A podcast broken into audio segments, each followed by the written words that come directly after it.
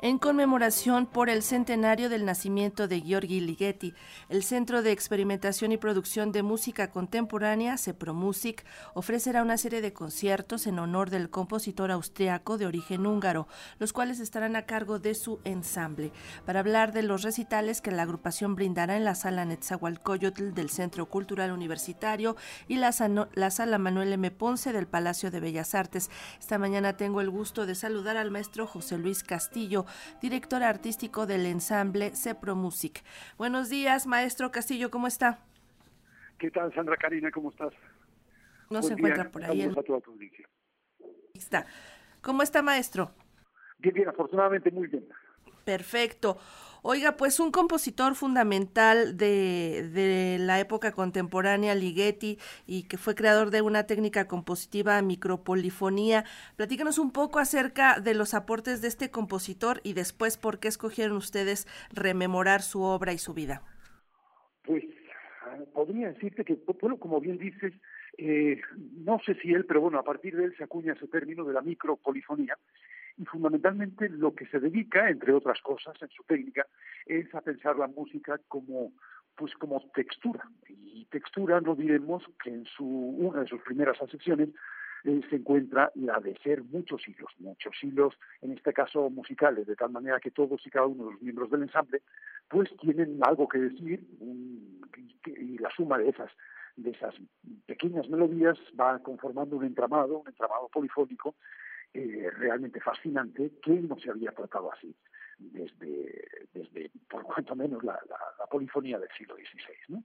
Es uno, como bien dices tú, de los aportes de, de, Creemos que es importante en Cepro Music porque, eh, por supuesto, celebramos su, centenario y además porque, eh, en efecto, es alguien que marca el final de una gran época y abre puertas para este siglo XXI en el que Ese camino que quizás iniciara Schoenberg con, con sus Opus 16, eh, bueno, acaba, pasa por las, por las polifonías eh, maravillosas de atmósferas, de Lontano, que aparecen en películas, en películas de Kubrick y demás, eh, para, para dejarnos ahora sí en las puertas del siglo.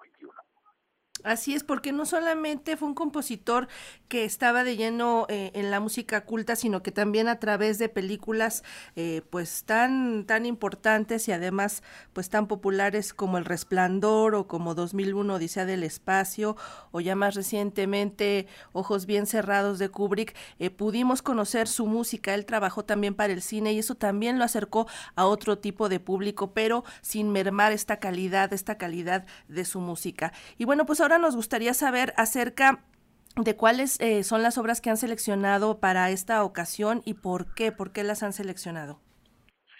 Realmente eh, seleccionamos estas piezas por varios motivos, pero fundamentalmente porque Ligeti se da cuenta que para poder hacer justicia a ese pensamiento que tenía, pensamiento eh, casi matemático, pensamiento en el que lo mecánico, lo maquinista funcionaba en muchas de sus piezas, como si se tratara de un, de un mecanismo de relojería, eh, necesitaba eh, instrumentos de muy alta precisión, instrumentos musicales, si me permites, de muy alta precisión, y eso, lógicamente, ensambles tan grandes como eh, las orquestas, pues difícilmente podían, podían llegar a ese grado de, a ese grado de, de demanda rítmica, por ejemplo, lo que el parámetro rítmico se, se refiere. Y es por eso por lo que él planteó una serie de piezas para ensamble e incluso una serie de conciertos para instrumentos solistas y ensamble. Demos cuenta que la figura eh, de concierto solista y ensamble no es tan frecuente en la literatura, en la literatura musical, en la literatura musical.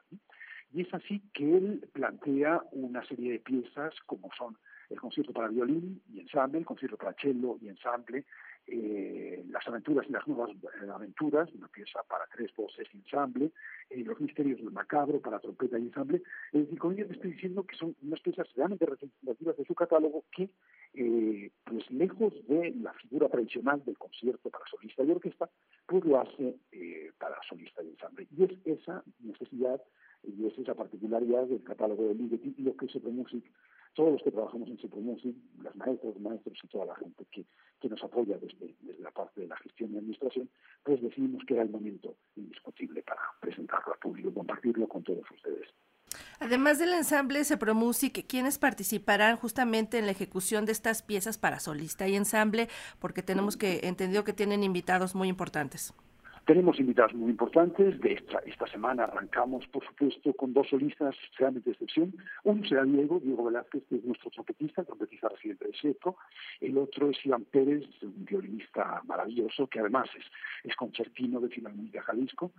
Eh, el siguiente programa tendremos a tres voces, la, la, soprano eh, Cintia Sánchez, Camilla, cómplice y colaboradora del CEPRO en varios proyectos, eh, John Taylor Ward, quien, hizo, quien hizo a Destíada el año pasado con nosotros, y Liz Pierce, eh, que una mezzo muy, familiarizada con la eh, con la música del, siglo XX. El tercero de los conciertos tendrá como solista indiscutible a nuestro pianista residente eh, Gonzalo Gutiérrez, esa maravilla técnica en el, piano, y de nuevo a uno de nuestros uno de nuestros residentes, Diego Gutiérrez, que es el chelista que da concierto para chelo.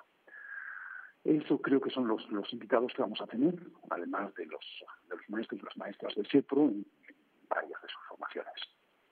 Maestro José Luis Castillo, ¿qué tanto figuran las obras de Ligeti en el repertorio que se toca actualmente? Es decir, ¿se incluye mucho en lo que se hace en los conciertos o todavía está lejano? ¿Cómo es esta relación de su obra con los nuevos ejecutantes de su música?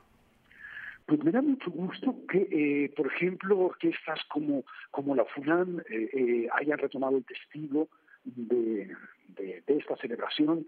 Hay, hay orquestas en, a lo largo del mundo que sí cada vez, cada vez más, ¿no? y es algo que me llena, que me llena de, esperanza, me llena de alegría, pero además me llena de esperanza. Por supuesto, no es suficiente. Eh, lógicamente, claro, eh, tocar música de Ligeti en una rutina de un ensamble, en una rutina, un ensamble grande como una orquesta o demás, pues sí, lógicamente mi demandante puede alterar la secuencia lógica de una serie de ensayos, ¿no? por, lo que por lo que demanda. ¿no? pero sí puedo decirte que cada vez me, me, llena más y más de esperanza el ver que Ligeti se encuentra en las salas habituales de concierto. Hay que aprovechar esta oportunidad que nos está ofreciendo Music porque su ensamble ofrecerá dos conciertos en abril, el 28 a las 20 horas y el 30 a las 18 horas en la sala Netzahualcoyotl del Centro Cultural Universitario y en la sala Manuel M. Ponce del Palacio de Bellas Artes, respectivamente, todo en torno a la obra de Giorgi Ligeti. Maestro José Luis Castillo, muchas gracias por platicar con nosotros.